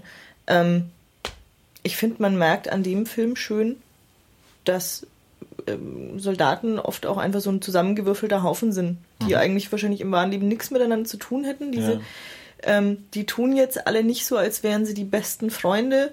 Ähm, natürlich äh, setzen sie sich füreinander ein und, und sorgen sich auch umeinander, aber es ist auch so, du merkst, ähm, dass es einfach ein zusammengewürfelter Haufen ist und dass mhm. die, dass gerade die vier haben es halt dann geschafft und es, ähm, weißt du nicht, mögen die sich jetzt, mögen die sich jetzt nicht, der, der eigentlich, glaube ich, äh, noch, noch der, der Befehlshaber ist da mangelt es dann auch so ein bisschen, bisschen an, an Respekt von Seiten der anderen. Ähm, aber jetzt nicht, nicht offensiv in dem Sinn, dass du denkst, uh, das ist jetzt hier irgendwie Meuterei, aber es ist halt einfach so dieses, ja, äh, mitgehangen, mitgefangen, ja. aber nicht dieses, dieses äh, über, überbordende äh, Freundschaftseinheitsding, wie du, wie du in, in, vielen anderen Kriegsfilmen so präsentiert bekommst. Ja. Das mochte ich ja bei Band of Brothers sehr gerne. Die Serie, die ja mittlerweile auch schon, weiß gar nicht genau, wie alt ist, aber auch schon 10, 15 Jahre oder so. Bestimmt, aber gesehen habe ich sie nicht. Ähm, waren auch 10 Folgen.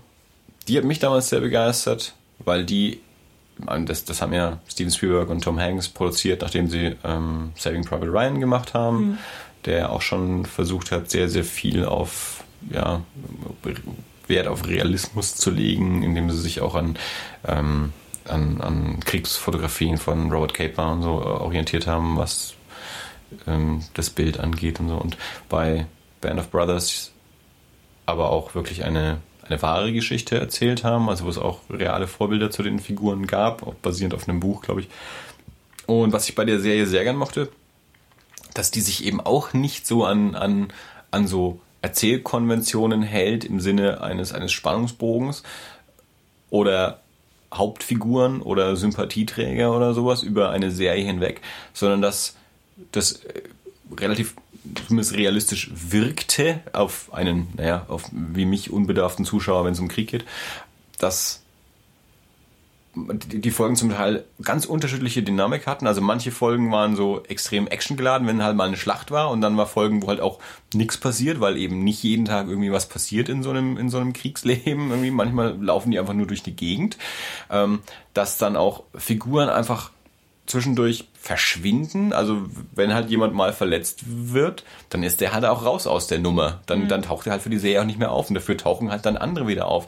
Und dass in manchen Folgen halt Figuren im Mittelpunkt stehen und in der nächsten Folge dann aber eine ganz andere Figur und die andere einfach ja nicht mehr auftaucht. Also eben nicht so, ein, so eine klassische, ja, so eine Heldenreise quasi gemacht wird, wie es jetzt bei Saving Private Ryan ja noch ja. ist, ähm, sondern da eben versucht wird, ein, ein umfassenderes Bild der, der Situation und der Menschen zu geben, auch über einen längeren Zeitraum natürlich und ebenso die, wie du auch gesagt hast, so, so zusammengewürfelte Haufen und manche sind halt dann auch wieder weg und dann andere kommen dazu und manche bleiben komplett mit dabei, aber es sind nicht immer die gleichen Leute im Fokus und es ist eben auch nicht so ein ganz einheitlicher Spannungsbogen durch diese mhm. zehn Folgen durch. Also das mochte ich bei der sehr, sehr gerne. Und wo sie auch zumindest zum Teil ähm, auch die die amerikanischen Soldaten jetzt nicht einfach nur so als die, als die, die Befreier und Helden irgendwie mhm. dargestellt haben, sondern dass die auch mal scheiße dargestellt ja. wurden ähm, in, in, in manchen Situationen, dass mhm. die halt auch einfach mal ungefragt Leute halt auch nieder, niedermähen oder so. Ja. Ähm, ganz kurz noch zum, zum Schluss, weil ich denke, dann haben wir, glaube ich, alles gesagt. Ich mochte ähm, die letzte Einstellung des Films total gern. Mhm. Also äh, als man dann in dieser italienischen Stadt ist und, und man hat quasi so eine Art Happy End, aber wir haben dann einfach eine, eine ganz lange Einstellung ähm, davon, wie die Truppe einfach auf der Straße sitzt und du denkst dir, ja, es ist immer noch Krieg, es ist immer noch Kacke. Ja. Also so, ihr habt jetzt, ihr geltet jetzt vielleicht nicht mehr als Deserteure, ähm, ihr habt jetzt euren, euren Job erledigt und ihr kommt jetzt vielleicht wieder zurück zu, zu eurer Truppe, aber es ist, es ist immer noch, es ja. ist immer noch um euch rum der Zweite Weltkrieg ja. und es ist immer noch, wie gesagt, äh, ihr seid immer noch ganz schön am Arsch. Ja. Und was, was davor ja eigentlich auch noch passiert, also sie, sie räumen diese Straße, damit die Amerikaner durch können. Und äh, also die, die, die Situation ist tatsächlich diese, das ist diese italienische Stadt, die in der Scheißsituation ist. Entweder kommen jetzt die Amerikaner oder es kommen die Deutschen. Und, oder wir verhungern. Oder, stimmt, oder wir verhungern, das ist hauptsächlich das Problem, das stimmt. Ähm, und diese vier, fünf äh, Brasilianer räumen also dann diese Straße frei. Und dann kommen die Amerikaner und marschieren durch diese Stadt und kommen mit Panzer und werden von der italienischen mhm. Bevölkerung mhm. halt quasi äh, gefeiert als die, die uns jetzt halt Essen bringen und befreien ja. und, und Sicherheit bringen und so. Genau, und am Ende bleiben dann diese fünf Brasilianer auf der Straße hocken, alleine, und, dann, ja, und wir hocken jetzt halt da. Ja. So. Also wir sind die Vergessenen der Geschichte in dem Moment ja. dann auch und sind wieder so auf uns eingestellt, aber keiner interessiert sich für uns und ja. was wir gemacht haben in dem ganzen Ding. Und das ist natürlich auch so, so, so, so ein Bild für, für, nicht nur für diese kleine Geschichte in dem Film, sondern für die ganze Geschichte, dass wir ja. nicht wissen, was brasilianische Soldaten ja. in Europa im Zweiten Weltkrieg gemacht haben. Weil wir wissen, die Amerikaner sind gekommen und haben uns befreit. So. Mhm. Oder in anderen Gebieten halt äh, Engländer oder Franzosen. Ja, das oder stimmt. Russen. Ähm, ja. ja. Genau, man ist, wie gesagt, äh, andere werden gefeiert und man hockt trotzdem noch im Krieg. Ja. Also ist, aber wie gesagt, also wenn, wenn man ähm, das ist ähm, Problem an der, an der Synchro ist, äh, ist, die DVD hat keinen, keinen anderen Ton außer Portugiesisch und Deutsch. Ich habe gar nicht drauf geschaut. Mhm, ich hab vorhin aber, Originalton, aber dann mit Untertitel halt. Ne? Portugiesisch mit englischen Untertiteln kannst du machen. Und vermutlich auch mit deutschen. Ich habe das englische Untertitel jetzt vorhin gelesen. Hier steht auch nur englische Untertitel drauf. Ja. ja. Also die Frage ist, ob man es vielleicht, äh, wenn man das gewohnt ist, tatsächlich mal mit Portugiesisch probiert. Hm. Ähm, ob das dem Film gut tut. Aber ansonsten würde ich sagen, wer, wer so, so langsame Kriegsfilme mag und auch, wie gesagt, mal so ein, ein, ein wahre Geschichten und vielleicht auch die, die man noch nicht kennt und die jetzt auch gar nicht so äh, das, das Krach Boom Bang brauchen, ähm, kann sich den gerne mal anschauen. Also der findet bestimmt so seine Liebhaber. Ja, wie gesagt, auf jeden Fall ähm, ein, ein, ein, spannendes Stück Geschichte, wo man vielleicht auch mal was drüber lesen kann, wenn es dazu ja. Literatur gibt. Ich habe keine Ahnung, ob es dazu deutschsprachige irgendwie Bücher gibt, die, die einem da was drüber mhm. erzählen. Wäre ich mal ganz, ganz spannend darüber was zu erfahren. Ja. Ähm, also allein dafür ist es wahrscheinlich schon, schon interessant, dass es mal so ein Bewusstsein dafür schafft. Es gibt, ja. es gibt, noch, es gibt noch Sachen zu erzählen, ja. von denen wir noch eigentlich nichts wissen, ja. ähm, weil es eben so, ja, wer interessiert sich schon für Brasilien im Zweiten Weltkrieg? Also ich weiß auch nicht, wie viele äh, ähm, Truppen da stationiert waren und, und was die da sonst noch gemacht haben. Und wahrscheinlich gibt es auch noch andere Nationen, äh, die, die, die da ähm, in, in irgendwelchen äh, ja, an Zahlen irgendwo was gemacht haben. Aber ja, also ich ja, von der Inszenierung her könnte es ein bisschen zügiger sein, ein bisschen irgendwie, weiß nicht, ein bisschen spannender. Muss ich Ähm. zugeben, ich habe in meinem Leben auch noch keinen brasilianischen Film gesehen. Also vielleicht ist das einfach so die Art des äh, brasilianischen Filmemachens. Ich habe wahrscheinlich auch noch keinen gesehen. Mir würde jetzt City of God ist, glaube ich, noch ein Ja, kann Brasilianer. sein, Den habe ich ja. aber auch nicht gesehen. Aber ich weiß, Ja. das ist, glaube ich, ein brasilianischer Film. Ja. Keine Ahnung. Naja, jedenfalls ähm, Road 47, das Minenkommando von äh, Vincente Ferras auf äh, diversen Heimkino-Optionen erhältlich. Und ähm, kann man sich mal angucken, wenn man Interesse hat, ein bisschen was über ein bisher quasi unerzähltes Stück Weltkriegsgeschichte zu erfahren. Jetzt mal über die Synchronisation hinweg geblickt, hatte ich den Eindruck, dass die Schauspieler eigentlich alle ziemlich gut waren. Ja, Also die haben alle auf mich einen, äh, so einen guten Eindruck gemacht. ja, doch. Sind auch keine, äh, keine, keine fünf Schönlinge zusammengestellt worden, wie es es gerne mal passiert. Da hat man teilweise einfach, einfach fressen. Ja, genau. Willst du uns doch noch was über, es ist äh, nicht Prosa-Literatur, aber doch, doch ein gedrucktes äh, Werk mit Text und Bild ähm, noch erzählen? Mit Text und Bild. Ja, äh, wir, wir besprechen wieder einen Comic, äh, einen Manga in diesem Fall. Ähm, nennt sich Manhole, ist von, und jetzt wird's äh, schwierig, schrägstrich peinlich, Tetsuya Tsutsui. Also T-U, nee, T-S-U, T-S-U-I. Tsutsui. Ähm, ich war letzte Woche im, im Ultra Comics und war auf der Suche nach, äh, nachdem ich oben nichts gefunden habe, habe ich mich durch die, durch die Mangas mal ein bisschen durchgewühlt auf der Suche nach Mangas für Erwachsene. Ähm, und bin auf, auf dieses Buch gestoßen. Ähm, es geht darum, dass äh, in, gehe mal davon aus, es ist Tokio, äh, da bin ich mir gar nicht sicher, ob das erwähnt wird, ob die Stadt erwähnt wird. Ähm, in der Fußgängerzone bricht ein, ein splitternackter Mann zusammen, blutüberströmt und sieht an sich auch nicht, nicht so wahnsinnig gesund aus.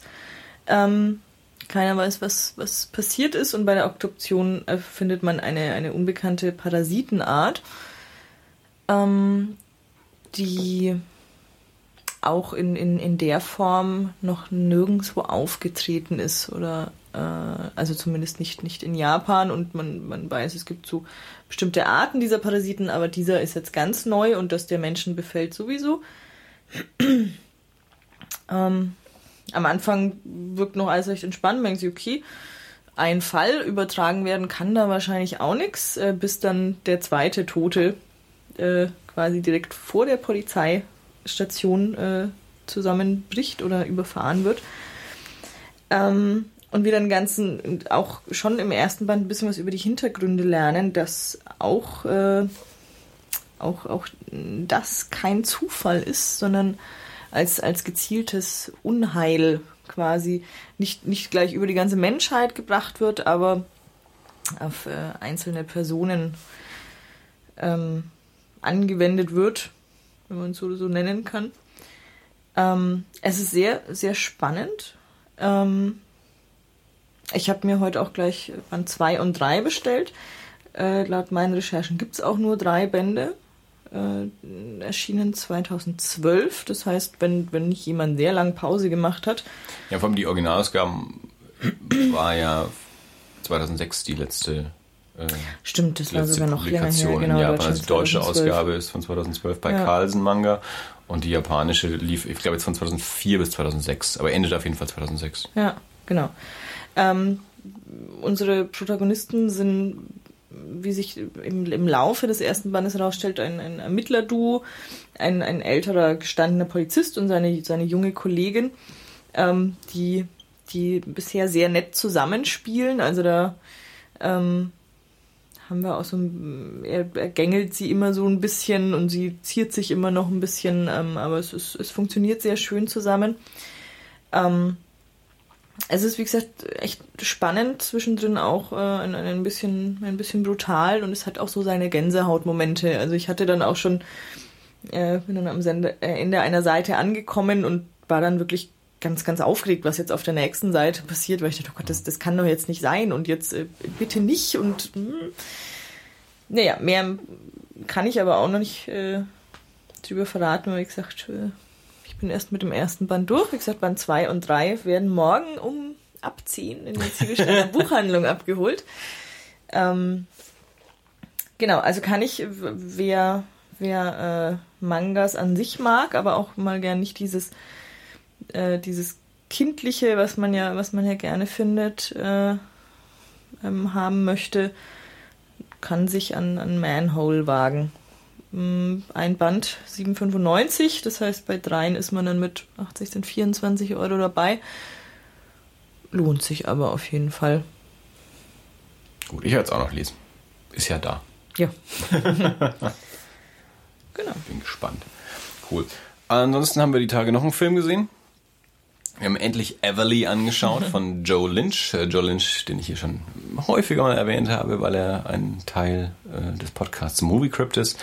Ein amerikanischer Regisseur, der dieses Jahr den Film eben Everly rausgebracht hat mit Salma Hayek. Ähm, ist bei uns auch direkt wieder äh, im Heimkino erschienen, kam nicht ins Kino. Ist auch schon vor einer Weile rausgekommen. Äh, Joe Lynch selbst beschreibt den Film als Die Hard in a Room, also sprich äh, stirb langsam in einem Zimmer. Summer Hayek ist eine Zwangsprostituierte mhm. irgendwie so, also Sexsklavin. ja wird genau wird mit von einem ja einem Organisationsboss als seine Lieblingsdirne äh, gehalten. nicht? Ja, aber ich hört Organisationsboss als seine Lieblings Naja, halt irgend so ein, so ein, so ein Gangsterboss. Äh, ja, Yakuza ja. hält sich halt eine Sexsklavin. und ähm, ja, sie, sie will entkommen und hat eine kleine Tochter, die bei ihrer, also bei Sam Hayeks Mutter, ähm, lebt. Und sie hat irgendwie, sie hat Kontakt zu einem Polizisten und sie hat ähm, Geld, das sie ihrer Tochter und ihrer Mutter zukommen lassen will. Und sie ist, also sie, sie bringt am Anfang ein paar ähm, ja, Männer um, die sie dort missbraucht haben. Und ihr ist klar, sie wird die Nacht in diesem Zimmer nicht überleben, will aber irgendwie eben dieses Geld an, an Mutter und Tochter bringen, damit die verschwinden können und in Sicherheit kommen können, weil sie genau weiß. Aber warum wird sie die Nacht in diesem Zimmer nicht überleben? Weil jeder sie umbringen will und. Aber warum? Hatten wir den Punkt schon? Habe ich den überhört? Dass sie erstmal äh, ungefähr ein halbes Dutzend Typen abknallt? Ich sag ja, sie, sie bringt diverse Männer also. um, die sie missbraucht haben. Okay, aber vorher Zimmer. schon, okay. ja. Genau. Dann habe ich dir einfach. Ich, ich habe abgeschaltet. ah, der Andi redet. Ich mach mal dumm, die dumm, die dumm. So geht mir das es immer. Jeden Ja. ja. Ähm, genau. Das ist so die, äh, die, die Grundgeschichte. Ähm, der der Yakuza-Boss äh, versucht natürlich, sie umzubringen und äh, bietet quasi jedem, der in der Nähe ist, Geld, sie umzubringen. Also auch äh, diverse Frauen, die in anderen Zimmern in diesem Haus äh, als Prostituierte arbeiten, versuchen sie umzubringen. Und dann werden noch diverse andere Killer und Gangster losgeschickt. Und Selma Hayek ist in diesem Zimmer und muss sich verteidigen und muss versuchen, der Mutter und der Tochter irgendwie dieses Geld zukommen zu lassen. Also die, die Handlung verlässt den Raum nicht. Also man kommt gerade mal noch so auf den auf den Gang und mal in ein Nebenzimmer oder so. Aber das Konzept von dem Film war tatsächlich, wir haben, wir machen Stirb langsam in einem Zimmer und verlassen den Raum wirklich mit der Kamera eigentlich nicht. Wir gucken mal kurz raus, so, aber so richtig kommen wir da nicht weg.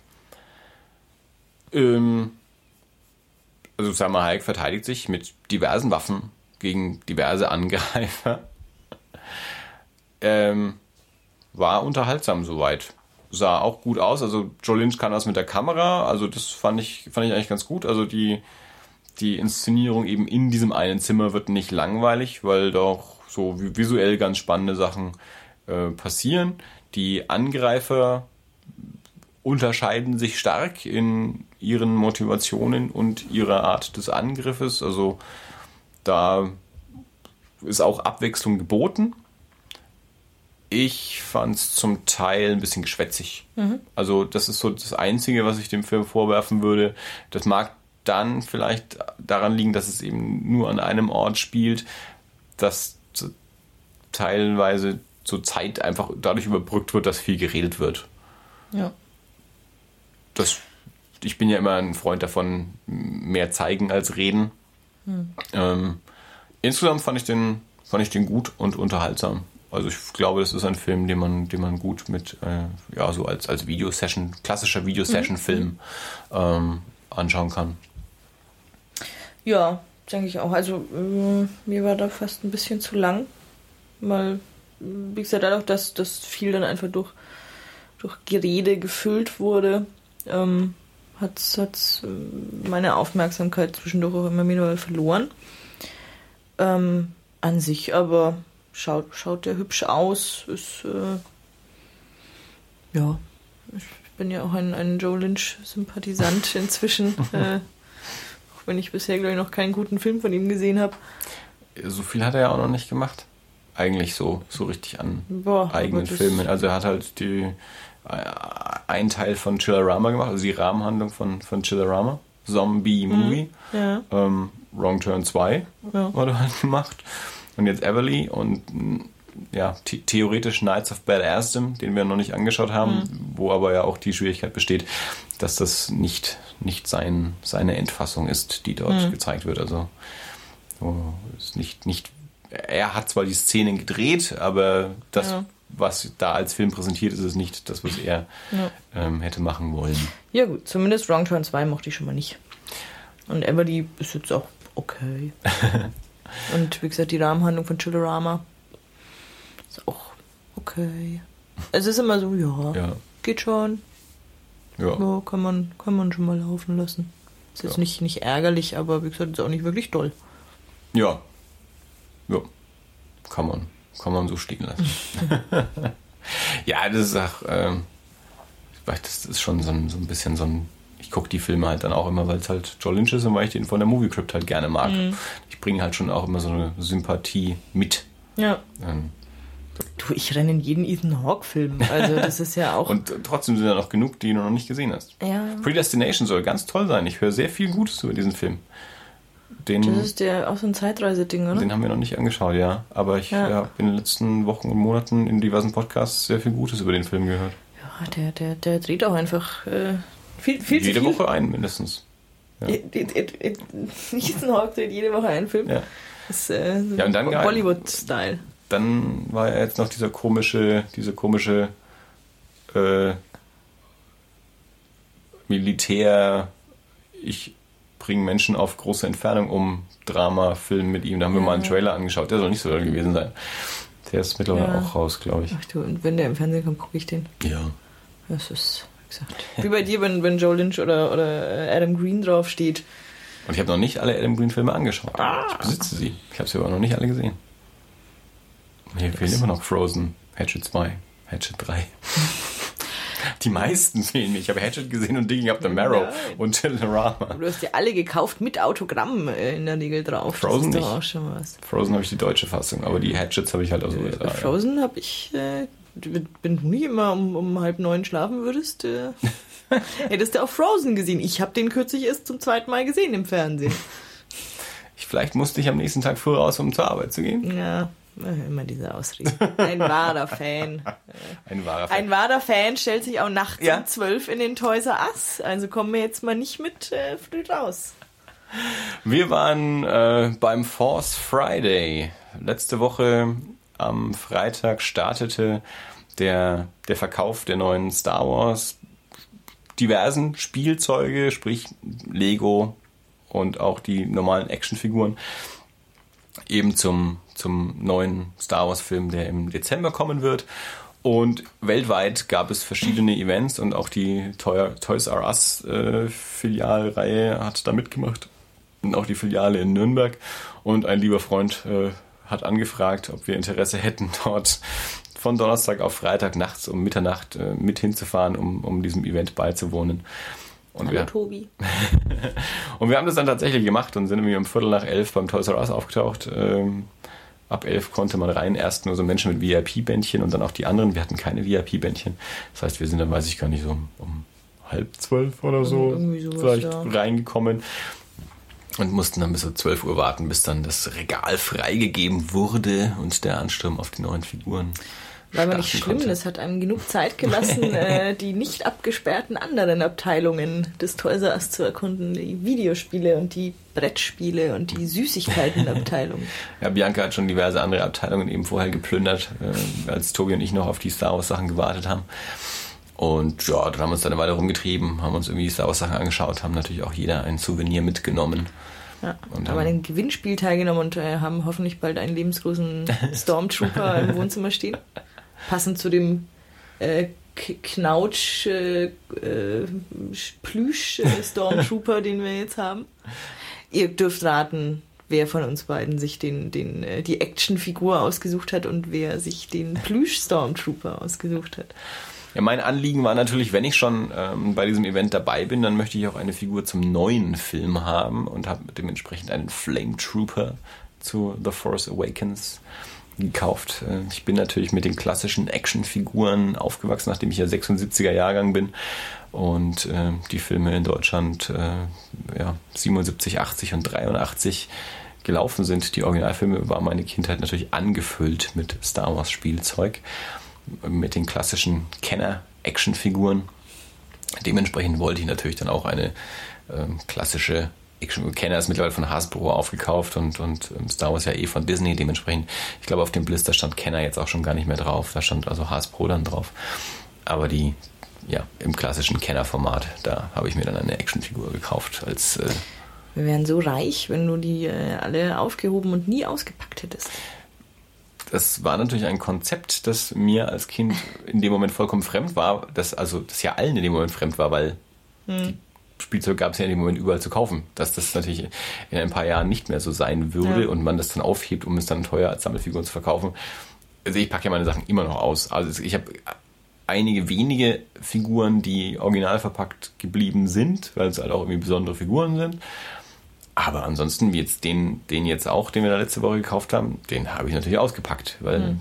Figuren sind dafür da, dass sie auch ausgepackt und benutzt werden oder so hingestellt werden. Zumindest. Ich wollte gerade sagen, sagst du, dass man mit ihnen spielt.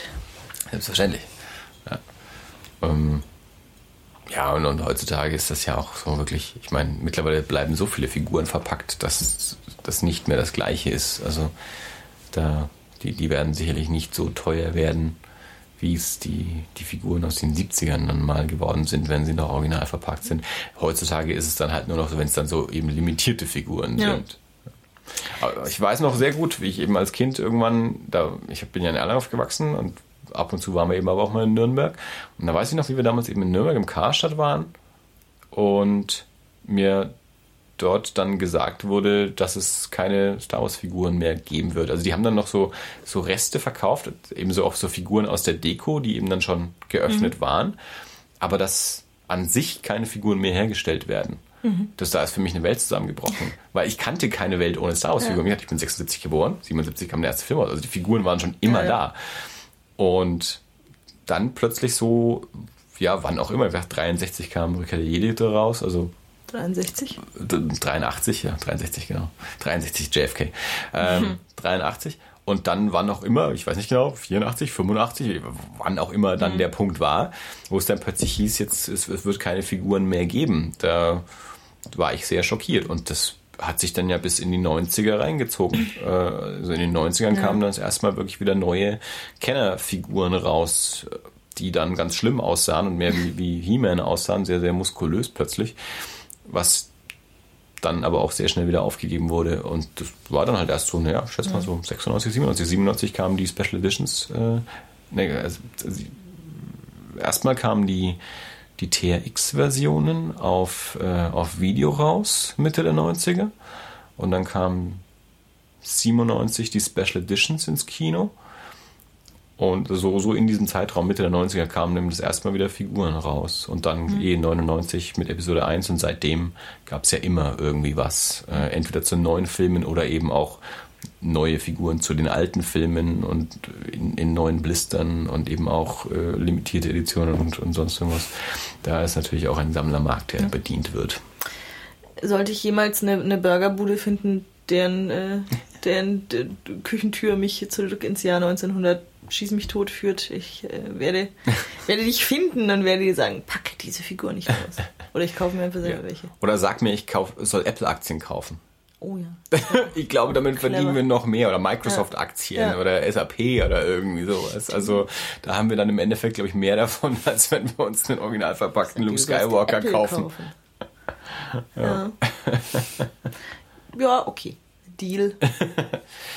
Gut, dann machen wir es so. Das ist also unser Fazit für heute. Ähm, wenn ihr in die Vergangenheit zurückreisen könnt, überlegt euch, äh, welche Wertanlagen ihr machen könnt, die sich lohnen. Und verratet uns, wo die Tür ist. wir haben euch auf die Idee gebracht. Da muss man schon auch mal, auch mal geben können, nicht nur nehmen. Gut, ähm, also das ist jetzt abgemacht. Jeder, der das gehört hat, ist jetzt also verpflichtet dazu, uns entsprechend in seine ähm, Vergangenheitsfinanzgeschäfte irgendwie monetär mit einzubeziehen. Ansonsten, glaube ich, sind wir soweit durch mit den Themen für heute und auch an dem Punkt angelangt, wo es absurd wird. Deswegen ähm, sage ich, äh, Bianca, war das alles? Das war alles. Ja, das war doch mal eine runde Sache wieder und auch gar nicht so lange und trotzdem viele verschiedene Themen ähm, dabei abgearbeitet und ich glaube auch das eine oder andere interessante. Und ganz wenig Horror. Und ganz wenig Horror. Ja. Ähm, deswegen äh, vielen Dank fürs Zuhören bei Folge 68 und äh, wir hören uns dann vermutlich in zwei Wochen wieder zu Folge 69 und sehen dann mal, wer da mit dabei ist und in welcher Situation wir das dann so aufnehmen. Das Studio gibt es wahrscheinlich bis dahin immer noch nicht, mhm. aber wir versuchen natürlich wieder eine neue Folge für euch rauszubringen. Ähm, ja, vielen Dank äh, für heute und bis zum nächsten Mal. Ciao. Tschüss.